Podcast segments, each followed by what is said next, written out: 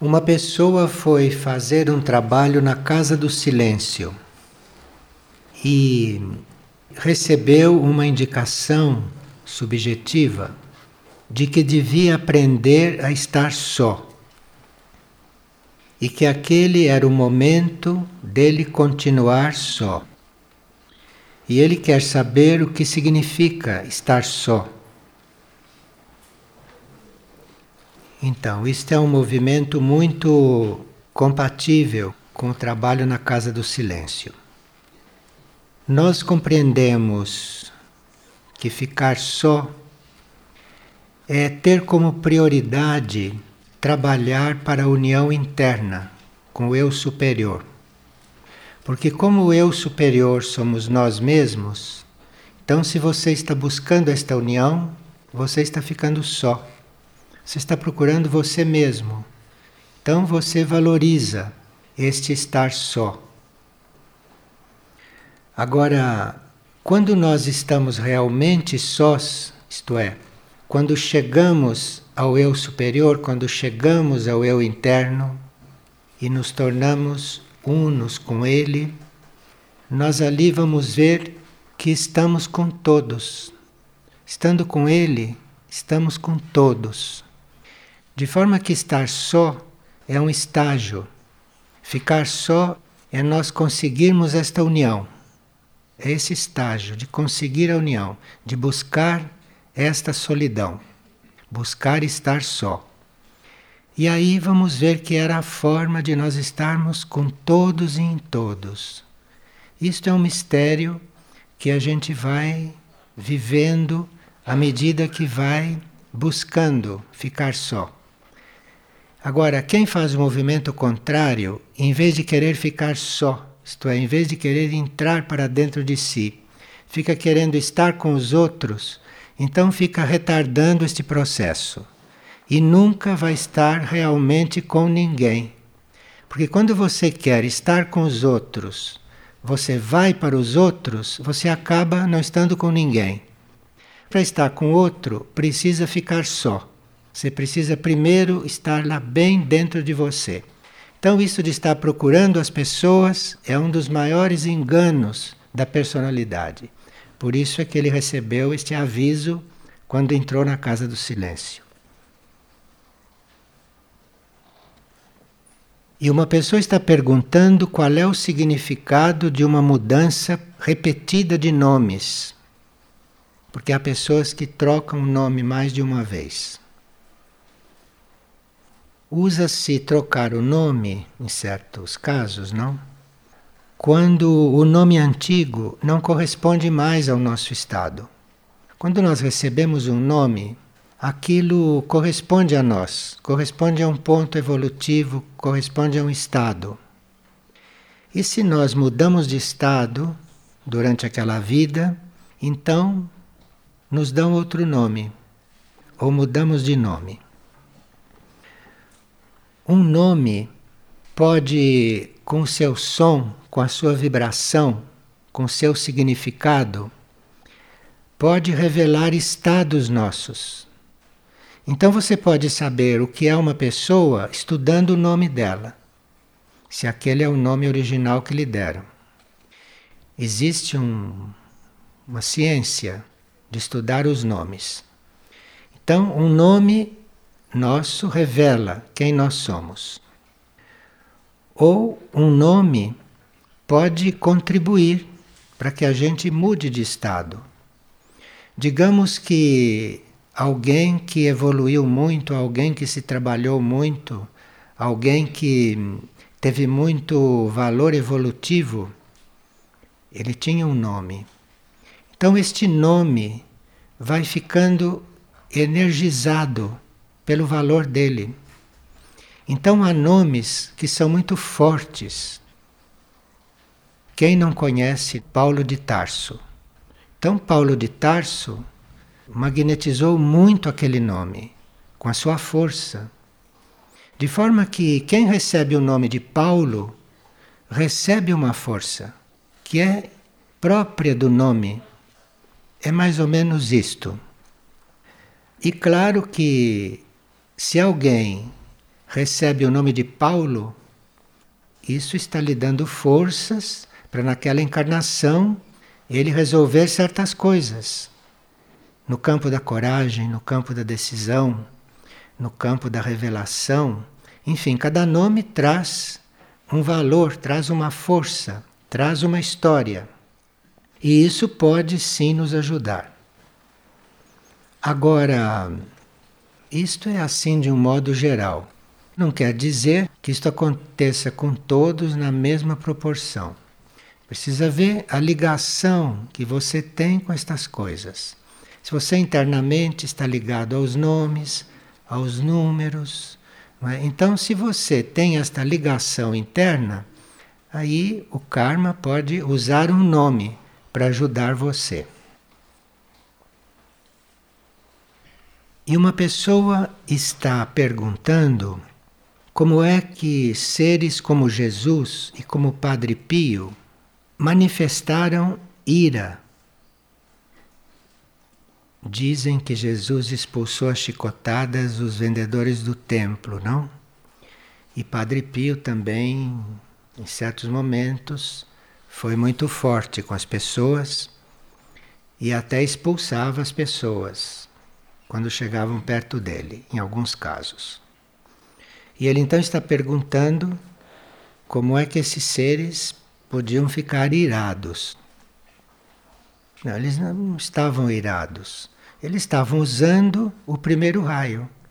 Eles estavam usando a energia da vontade e do poder, porque naquele momento, segundo eles, era a energia a ser usada. Existe uma forma de você expulsar os vendilhões do templo que não é ira. É um serviço que você está prestando.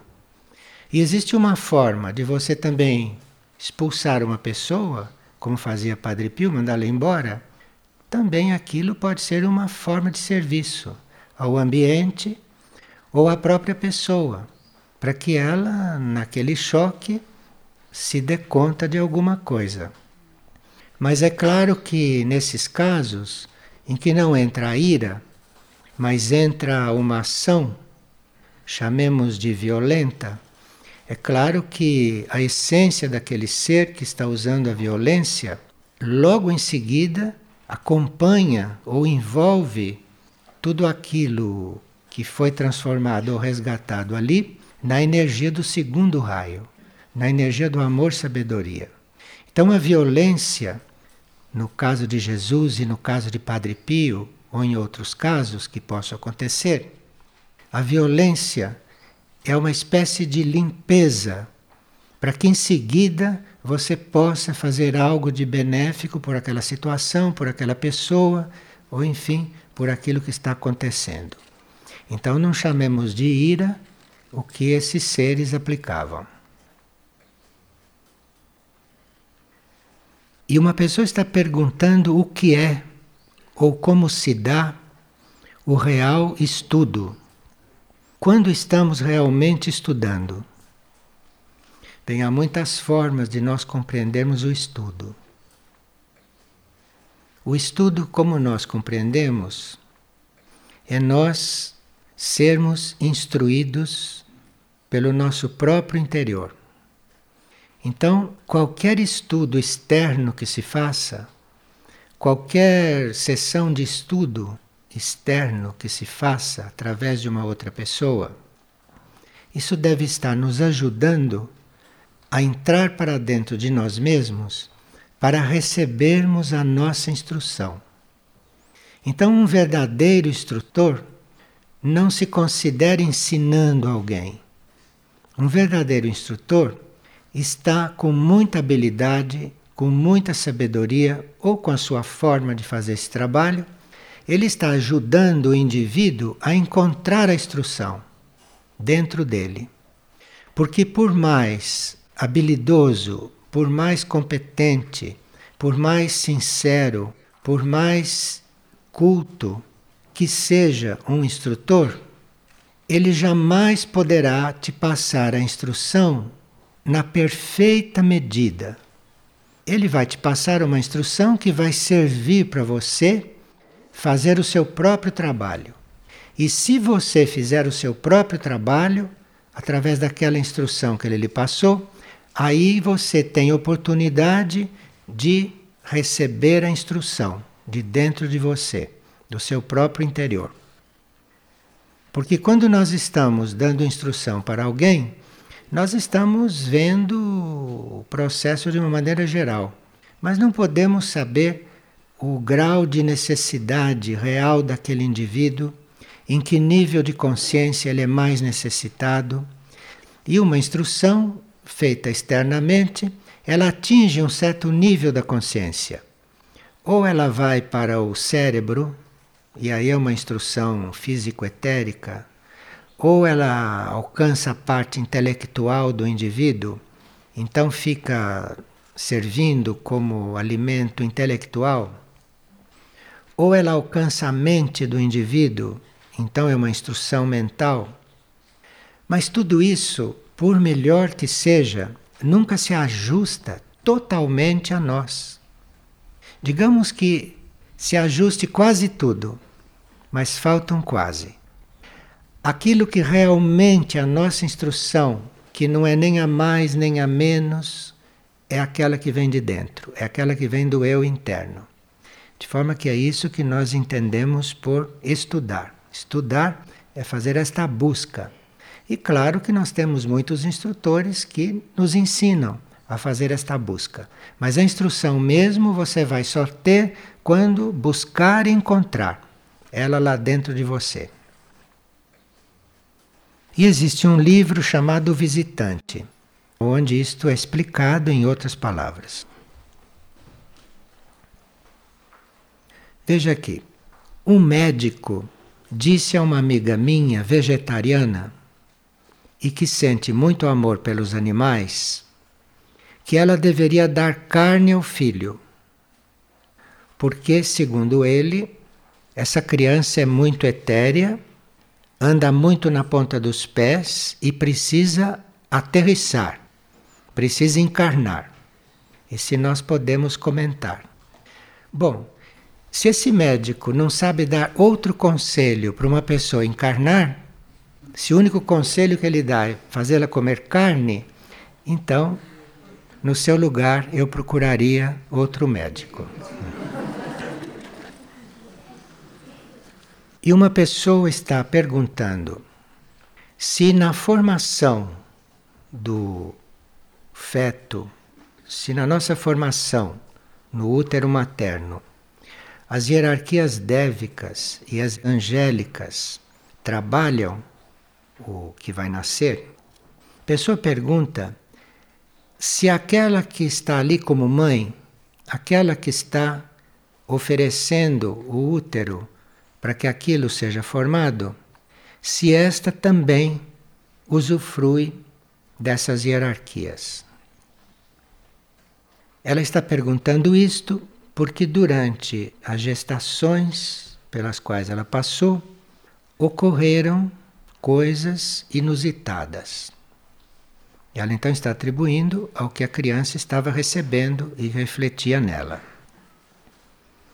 Sim, obviamente, à medida que a mãe está sintonizada com seus melhores níveis, ela vai estar mais coligada com trabalho dévico ou com trabalho angélico que está sendo feito dentro do corpo dela também. Então, é muito importante que numa gestação não só se cuide do ambiente para o novo ser, mas que aquela que está cedendo o útero, que nós chamamos de mãe, aquela que está cedendo o útero também teria que se trabalhar. Teria que se trabalhar porque aí ela, como ser, pode ser um ambiente muito mais acolhedor para esse trabalho dévico. O trabalho dévico acontece em qualquer mãe, porque aquela construção é feita também pelos devas. De forma que qualquer mãe está ali hospedando o trabalho dévico. E é claro que a sintonia interna dela vai fazer com que ela esteja mais próxima daquele trabalho e que aqueles devas estejam também mais próximos dela como ser. Então, um verdadeiro trabalho deveria incluir principalmente o estado da mãe. A mãe se colocar no melhor estado possível para que o trabalho dévico fosse o melhor possível. Aqui, uma pessoa, um pouco antes dos mantras, que são entoados às três horas da manhã, sonhou que via no chão, na frente dela, uma cobra fina e bem preta. E ela então, no sonho, pegou um facão e picou aquela cobra. E no ser picada, a cobra espirrou um líquido que envolveu toda a sua perna direita. E alguém que assistiu aquilo, no sonho, lhe disse: Vá lavar a perna. Mas ela tinha algo mais importante para fazer, foi se ocupar das coisas e acabou não lavando a perna. Em seguida, antes de entrar nos mantras, ela se lembrou da perna e quando olhou, viu que a perna estava limpa. Então, a energia de proteção que envolve o local dos mantras envolveu também você naquele momento. Você entrou numa aura toda protegida. E aí você não precisou ir lavar a sua perna. E uma pessoa tem tido diversas visões, sempre com fachadas de casas fachadas amarelas, fachadas verdes, janelas e portas brancas, um belo jardim em volta da casa, etc. E outro dia estava na vigília permanente e lá tornou a ver essas fachadas, uma depois da outra. E ela gostaria de saber o que isto quer dizer. A fachada de uma casa pode estar simbolizando a nossa personalidade. Digamos, a nossa casa é o nosso ser, conjunto do nosso ser. A fachada é a parte mais externa, a fachada é a personalidade. Se a fachada estava em ordem, bonita, limpa, é sinal que a sua personalidade está se harmonizando. Uma pessoa tem um filho mongoloide e ela queria saber qual é a tarefa desta encarnação, qual é a tarefa quando nascemos como mongoloide. Tarefa da pessoa. Bom, se você procurar os cassetes que falam a respeito dos seres mongoloides, você vai ver que esses seres na maior parte dos casos, são almas que provêm de planetas líquidos, não de planetas sólidos. E como vêm de planetas líquidos, têm uma conformação diferente e devem adaptar-se à Terra. É um tipo de estrutura que, antes de se adaptarem à Terra, passam por uma transformação que não é rápida. E uma das etapas dessa transformação pode ser aquilo que manifestam como um ser mongoloide. Então, esses seres, em geral, são seres que não estão há muito tempo na Terra, que têm que se adaptar aqui, e tanto assim que o seu físico tem que se adaptar também. Agora, como eles vêm de planetas onde a humanidade é muito diferente daqui, o que nós percebemos é que eles, por onde passam, deixam muita alegria. Agora, dependendo do ambiente onde eles se encontram, eles podem também ir recolhendo esta alegria e podem também ir se tornando infelizes, como a maioria dos seres que não são mongoloides. Mas eles eles originalmente representam alegria. De forma que quando eles estiverem totalmente adaptados à Terra, então começam a renascer já em corpos normais. Então, quando eles forem se adaptando mais à Terra, eles serão verdadeiros expoentes de alegria. Isto é uma tarefa que eles têm aqui. E há alguns que na alma têm isso tão claro que transmitem alegria mesmo na sua situação atual. Então são para nós um verdadeiro exemplo, são para nós uma verdadeira referência de alegria. Pois não? Eles teriam alguma relação com os golfinhos? Bem, os golfinhos também não são daqui, não é? Tudo que não é da Terra geralmente é mais alegre.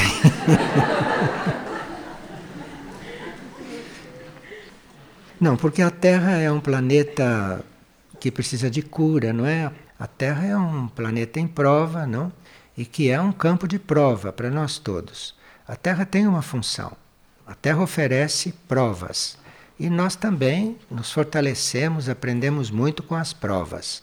E se estamos na Terra, é porque precisamos dessas provas antes de estarmos em mundos diferentes. Então a Terra é uma escola dentro da nossa necessidade. Quem não tem necessidade desta escola não está aqui. Se está aqui, é porque precisa aprender através de provas. E há provas que a Terra nos oferece de maneira bastante dura e de bastante eficiência. E aqui só não evolui quem não quer. E uma pessoa está dizendo que nós teríamos que ser mais bem orientados quando estamos numa tarefa aqui. Porque a gente trabalha o silêncio, a gente se concentra, mas que também depende de como essa tarefa está sendo conduzida. E que aí nem sempre a tarefa está sendo bem conduzida. Seria bom que o grupo pudesse abrir as portas para uma nova forma de agir e de servir. Então, comece por você. Você está aqui, você está vendo isso, então comece por você. Assuma a tarefa de fazer isto que você está esperando daqui. Você assuma isto, faça isso em você. Porque só pode acontecer quando todos fizerem em si mesmos. Não adianta eu fazer nela. Ela que tem que fazer. Comece por você.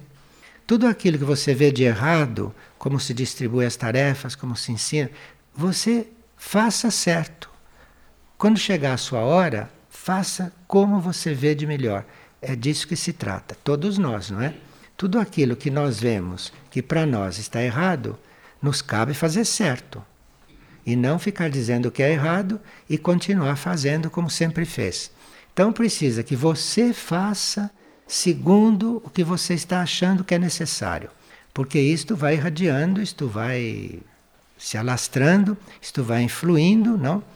E todos serão atingidos, no bom sentido, pela sua forma de fazer. Sem dúvida nenhuma. Que estas coisas se transmitem.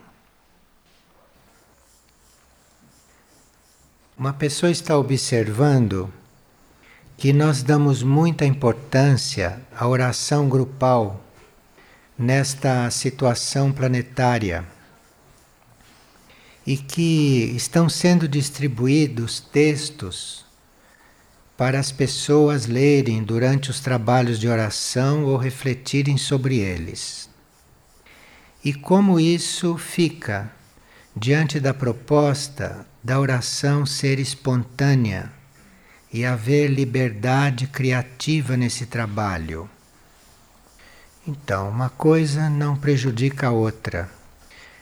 As pessoas estão convidadas a fazerem correntes de oração, a muitos orarem, para formarem em volta do planeta uma rede uma rede de proteção, uma rede de transmutação, uma rede de invocação. Agora, há pessoas que não ficam muito seguras se oram espontaneamente, se oram com as suas palavras, não ficam muito seguras com isso.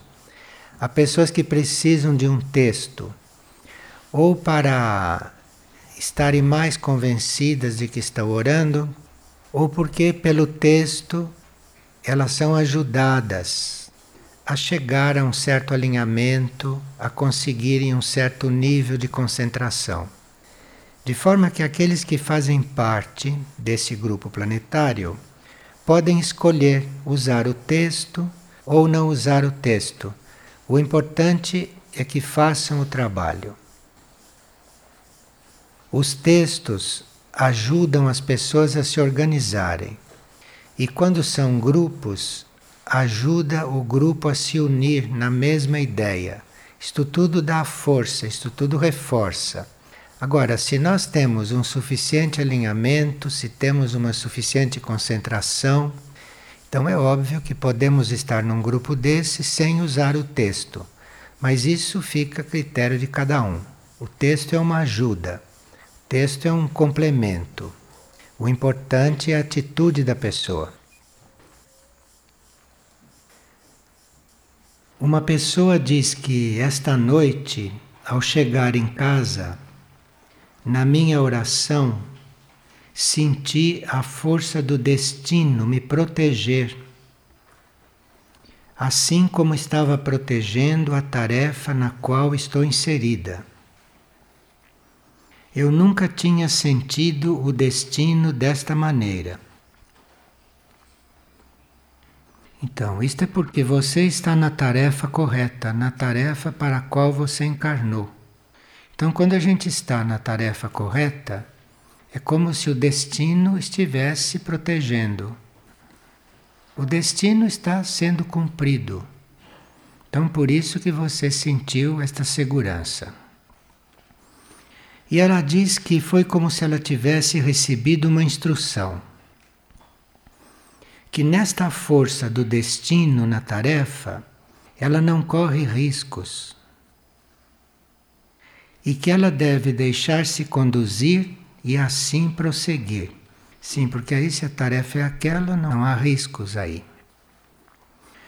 Ela diz que senti ter reencontrado algo foi como perceber a presença de vários irmãos conhecidos presentes nos planos internos a me sustentar e ter a permissão de invocar esta força sempre quando necessário.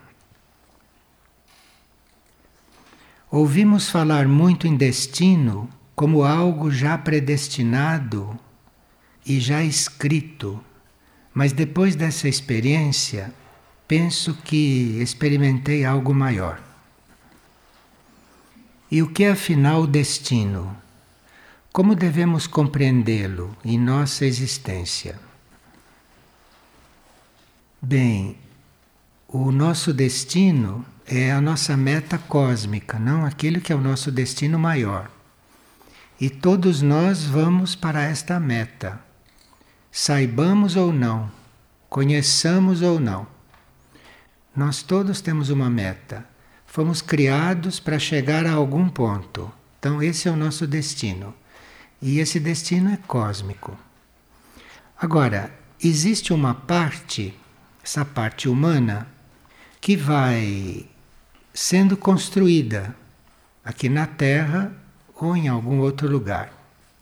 E esta parte que nós vamos construindo, isto pode retardar ou pode acelerar a realização do destino maior.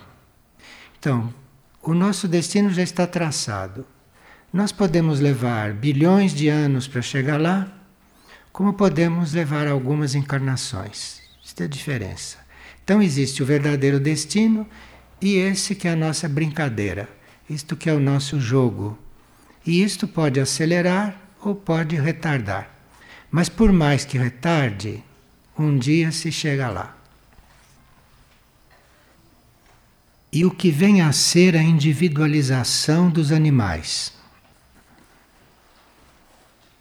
que nós chamamos de individualização, é quando surge em um indivíduo a alma. Porque antes de surgir esta alma, os indivíduos estão numa alma grupo, como os animais, os vegetais e os minerais. Eles estão numa alma grupo. À medida que isso vai evoluindo, que essa alma grupo vai evoluindo, esta alma vai emitindo prolongamentos. Então, esses prolongamentos são os indivíduos. E isto começa a acontecer no reino animal. Não no reino animal como um todo, mas começa a acontecer nos animais mais evoluídos. Que nos ciclos anteriores só podia acontecer nos elefantes, nos cavalos, nos cães e nos gatos.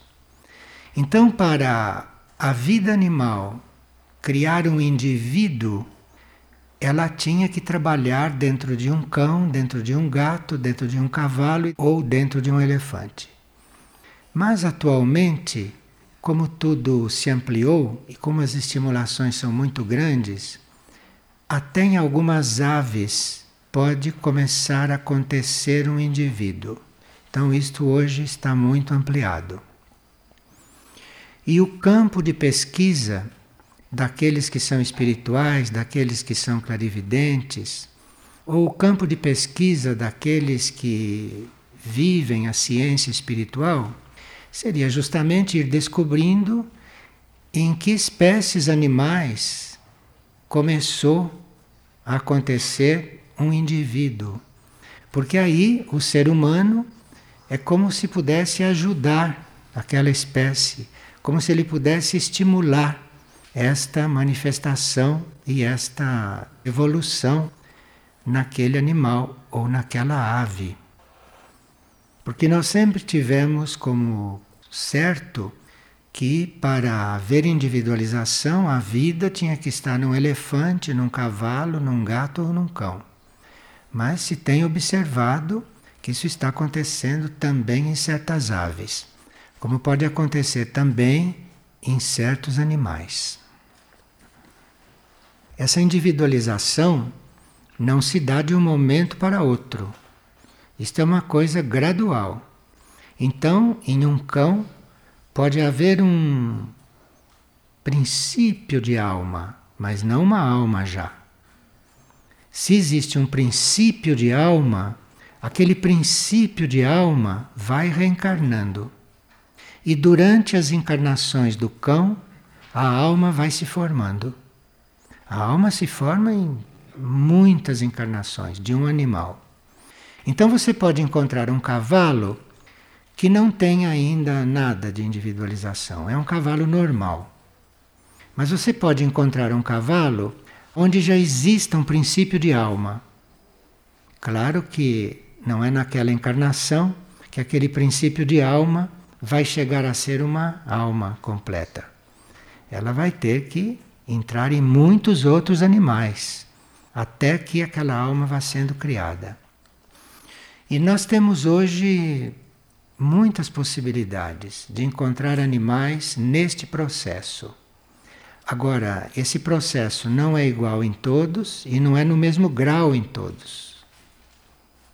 Aqui, por exemplo, nós tivemos um animal que chegou num certo ponto que ele podia chegar dentro da forma dele, que era a forma de um boi. Então, dentro da forma de um boi, ele pode chegar até certo ponto, até o ponto em que a forma de um boi permite. Para ele continuar evoluindo, ele precisou desencarnar da forma do boi para entrar numa outra forma que possibilitasse ele prosseguir como animal ainda, hein?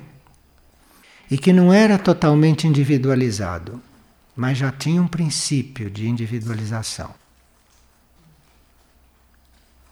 Tem havido também casos em que os animais começam um processo de individualização na superfície da Terra e que por questões muito misteriosas, que a alma grupo animal é que conhece, aquele animal começa um processo de individualização e vê-se que ele tem muita capacidade para chegar a reino humano muito antes dos outros da sua espécie.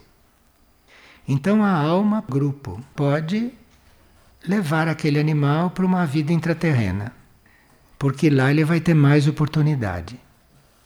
Lá ele vai ter mais meios para acelerar este processo e eventualmente se adiantar na espécie dele.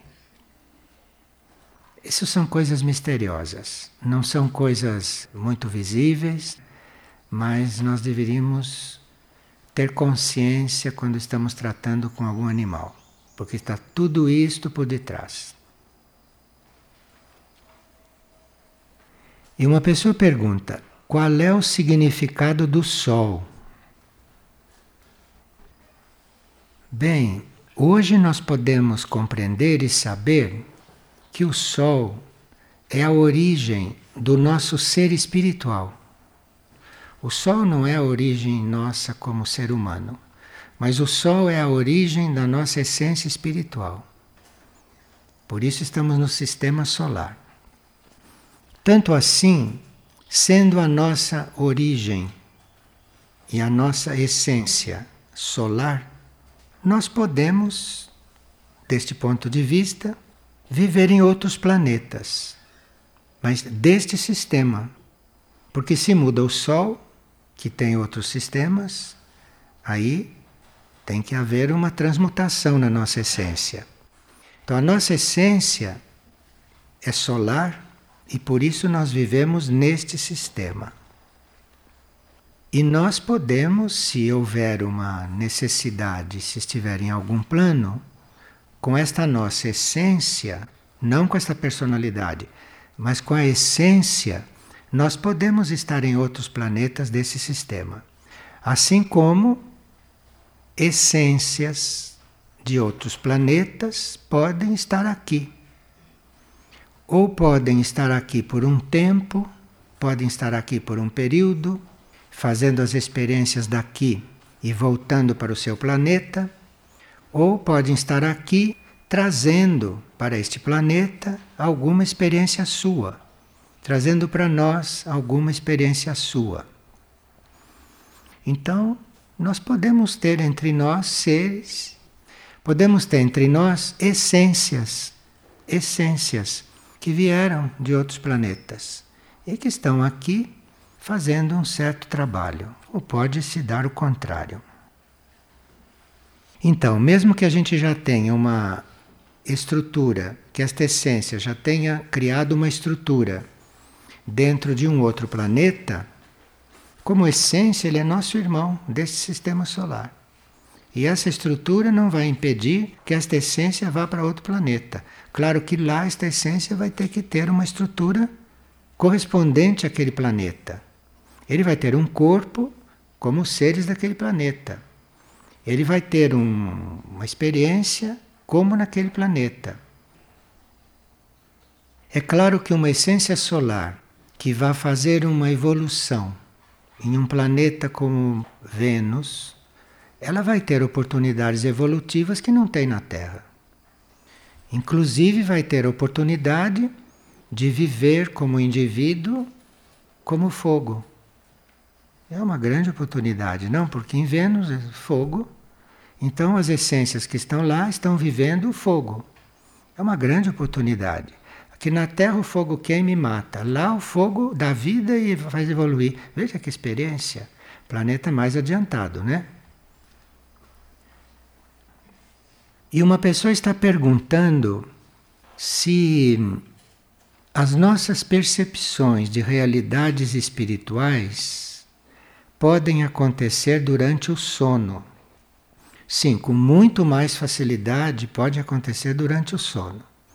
Quando o corpo físico está dormindo, quando o cérebro está dormindo, principalmente quando o cérebro está dormindo, é aí que essas experiências espirituais podem se dar.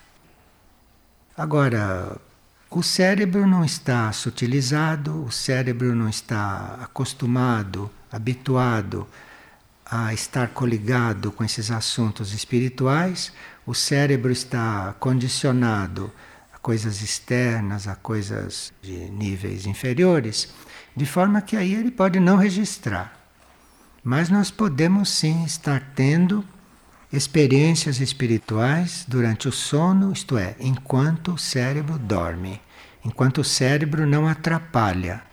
Então, o cérebro adormecendo, é possível sim haver mais experiência espiritual. Isso com os corpos sutis, com o corpo etérico, com o corpo astral ou com o corpo mental. Agora, se nós aprendermos a adormecer corretamente, nós temos sim chance de ter gravado no cérebro alguma coisa e até de recordarmos disso na hora que despertamos. Mas para isso precisa aquele beabá que foi do primeiro livro que nós escrevemos, né, que chamava Nossa Vida nos Sonhos, que é a base de tudo. Isto é, você aprender a dormir e aprender a despertar. Porque aí você vai participando de toda esta vida, não? Que é a maior parte da nossa vida. Esta parte aqui de fora, isto é um, é um pálido reflexo, é um material reflexo, é um falsificado reflexo daquilo que realmente se passa. E a porta para isso, a chave para isso, enquanto estamos encarnados, a oportunidade para isso é enquanto o cérebro está dormindo. Se vocês forem ler aquele livrinho agora, vocês vão ler muitas coisas que na época não viram. Uma pessoa está perguntando: por que razão Desde que eu comecei a fazer o caminho espiritual conscientemente, eu abandonei a parte sexual. O que é que aconteceu?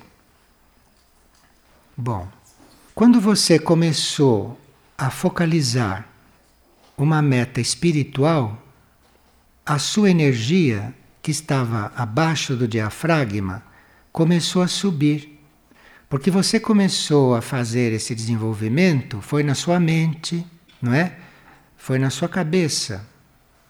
A mente está ligada à cabeça. Então você transformou a sua cabeça numa espécie de imã. Simplesmente porque você mudou a sua mente. Você colocou a sua mente no caminho espiritual. Então a sua cabeça, os centros da sua cabeça, começaram a atrair toda essa energia que estava do diafragma para baixo. Não deve ter atraído totalmente, mas atraiu uma grande parte. E essa energia tendo subido, você perdeu o interesse pelo uso desta energia abaixo do diafragma. Ficou aquele tanto lá para tudo se manter vivo. Porque a gente não pode desencarnar de certas partes do corpo, a gente desencarna do corpo inteiro. Mas a energia pode mudar de nível no corpo, a energia pode trasladar para outras partes do corpo, se concentrar nas partes superiores do corpo, mas fica sempre um tanto de energia para manter o resto vivo. E como você resolveu fazer o caminho, a sua cabeça, o seu cérebro, a sua mente polarizaram muito nisso, você atraiu toda a energia que estava abaixo do diafragma, quase toda. E por isso que você não tem mais interesse nisso. Agora, essas coisas, como todas as outras, não acontecem só numa vida. Se uma pessoa, por ter interesse pelo caminho, já sentiu um desinteresse pelos centros inferiores, isto é porque ele já começou este trabalho há muitas encarnações. Isso não pode acontecer numa só encarnação. Há muitas pessoas que estão seriamente nesse caminho, mas que não são assim tão livres do que se passa abaixo do diafragma, porque isso é muito gradual. Isso vai acontecendo até que a energia sobe quase toda numa determinada vida. Mas numa encarnação pode-se fazer bastante. Nós estamos falando estas coisas e isto não quer dizer que todos nós iremos ficar nesse sistema por muito mais tempo. Nós estamos falando dessas coisas porque são sistemas gerais, são sistemas de todos. Mas nessa época, nessa etapa e neste momento da humanidade, já estão seres que estão se preparando para outros sistemas. Então é bom que a gente saiba disso, porque por enquanto nós estamos neste corpo. Mas há seres, por exemplo, dentro de corpos e vivendo normalmente, que já estão sendo preparados para outros sistemas. Como, por exemplo, para vidas intraterrenas onde não há reprodução. Não há reprodução da espécie na vida intraterrena. Então, muitos estão se preparando para isso. Então, quem está se preparando para isso tem um funcionamento e um tipo de coisa completamente diferente daquele que não está se preparando para isso. E que tem em todas essas coisas muito importantes papéis. Então é isto que nós temos que ter presente. São coisas básicas, mas pode não ser mais o nosso processo. Porque alguns de nós podem até prosseguir a sua vida evolutiva como indivíduos humanos, porém sem encarnarem mais em corpo físico. Para alguns, não é a maioria não, para alguns esta pode estar sendo a última encarnação. Agora, isto não quer dizer que como última encarnação, que ele vai em seguida já ser um anjo ou um mestre ascensionado. Não. Ele vai ser o mesmo, só que não encarnando. Só que fazendo. Não, porque dizer você não vai encarnar mais, ele pensa que já é um Cristo. Você não vai encarnar, mas você vai continuar o que você estava fazendo. Mas como você estava destinado a uma outra estrutura, ou uma outra civilização, aí então você pode não encarnar mais até. Há muitos nessa situação. De forma quando se fala nessas coisas, a gente ouve, coloca no coração, não? Mas não precisa achar que a coisa é exatamente consigo, porque pode não ser. Agora, seria muito bom que na nossa vida, no nosso relacionamento e no nosso modo de ser, que a gente fizesse o possível para não criar karma material com o que está aqui. Porque nem Cristo pode fazer alguém parar de encarnar se ele tem karma material aqui, compreende? Então precisa ter muito critério no viver, no agir. Mesmo que você tenha que tomar uma atitude, você tome cuidado para tomar aquela atitude, mas se desapegando dela. Quem vê pensa que você está super interessado. Não, você está completamente desinteressado daquilo. Está cumprindo uma tarefa. Então, isto precisa ter presente, porque isto influi na hora de deixar de encarnar.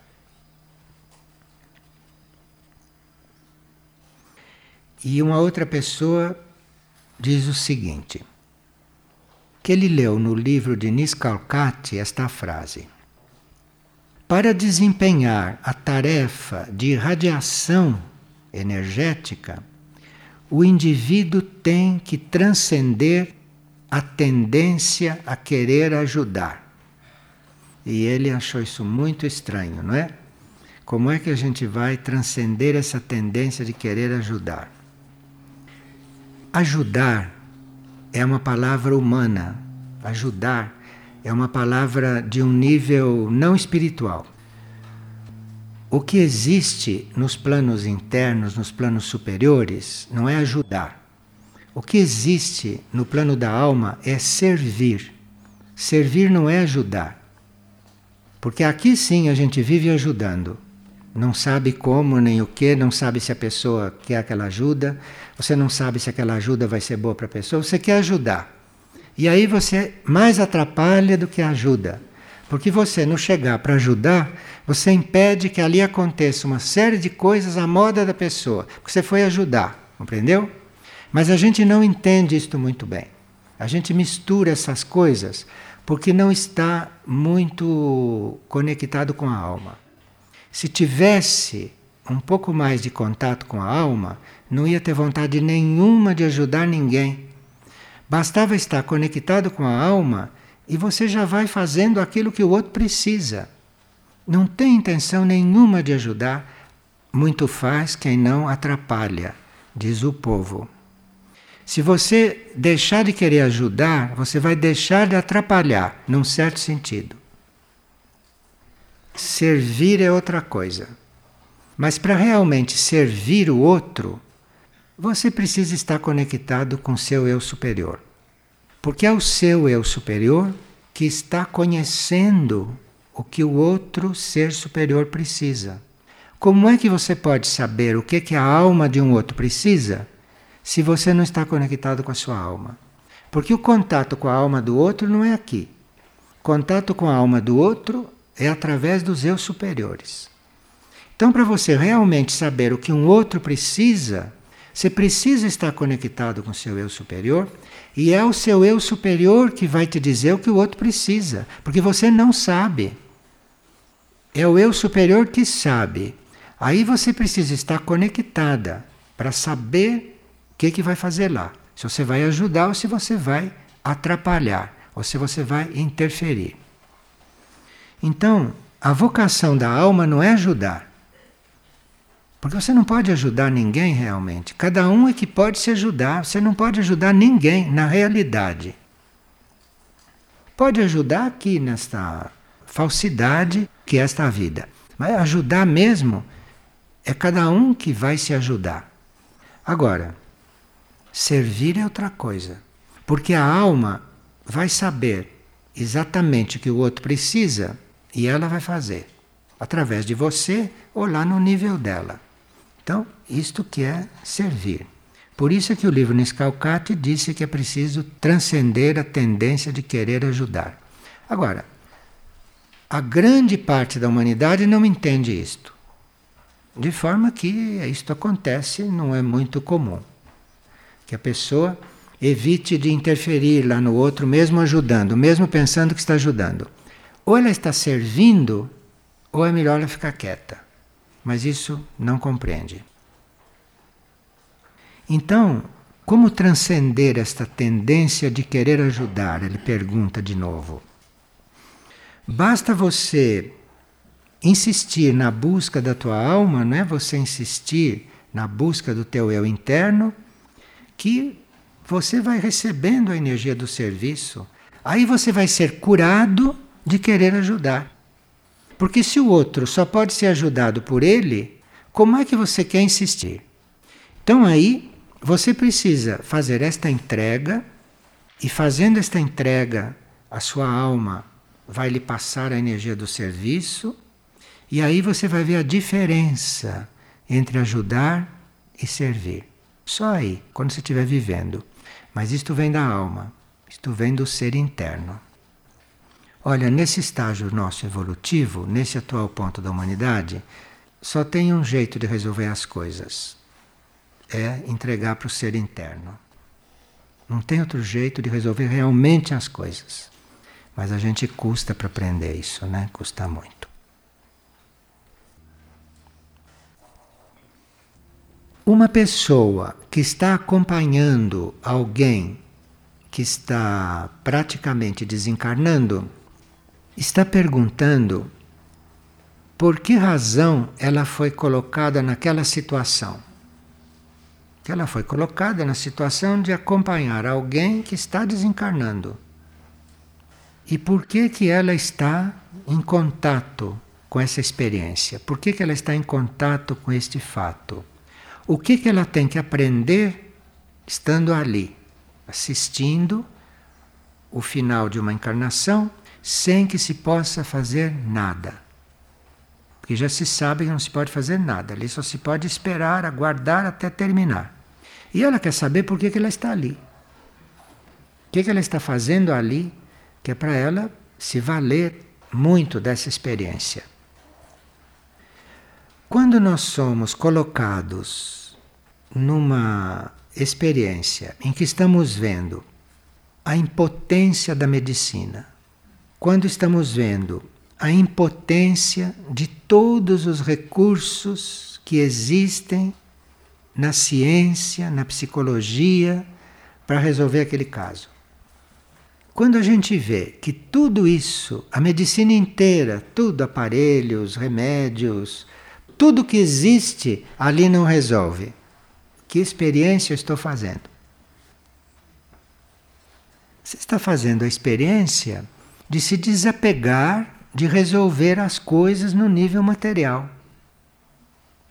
Não é? Porque quando uma pessoa está doente, a gente está ali procurando resolver tudo com a medicina, com os remédios, com os exercícios, com tudo, enfim, de todo jeito. E você está vendo que em tudo isso não há o que resolva. Então você está aprendendo muito profundamente, não? A ver que não se resolve nada por aí. E que a pessoa vai terminar aquele processo quando ela tiver que terminar. Porque não há nada que faça mudar aquela data. Isso a pessoa está sentindo, está percebendo. Veja que experiência interessante. Bom, depois dessa experiência, esta pessoa vai estar muito mais coligada com a parte interna dela e dos outros do que ela está e do que ela sempre esteve. Porque você está ali, vivendo a experiência de que nada resolve aquilo, você ali está aprendendo a se desapegar dessas vias, de resolver as coisas pela parte material, de resolver as coisas pelo caminho material.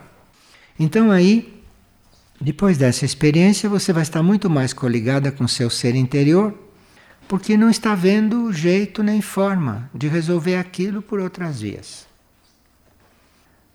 Agora, se a pessoa que está naquela situação de não conseguir desencarnar, e se os outros que estão em volta, se todos tivessem entregue o assunto, talvez ela já tivesse desencarnado.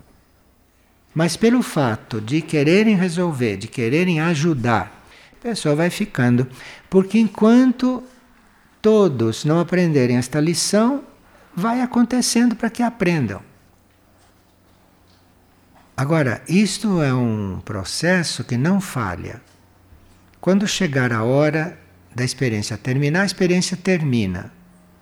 E as pessoas que estavam em volta pensam que ela não resolveu, mas resolveu, resolveu internamente. Resolveu internamente, então não precisa mais que aquilo esteja acontecendo. Resolveu internamente e a próxima vez vai usar aquilo que já desenvolveu. Nós estamos em muitas situações em 99,9% nós não sabemos o que estamos fazendo ali. Assim é na nossa vida. A necessidade mesmo de busca, né? a necessidade mesmo de se voltar para dentro como prioridade.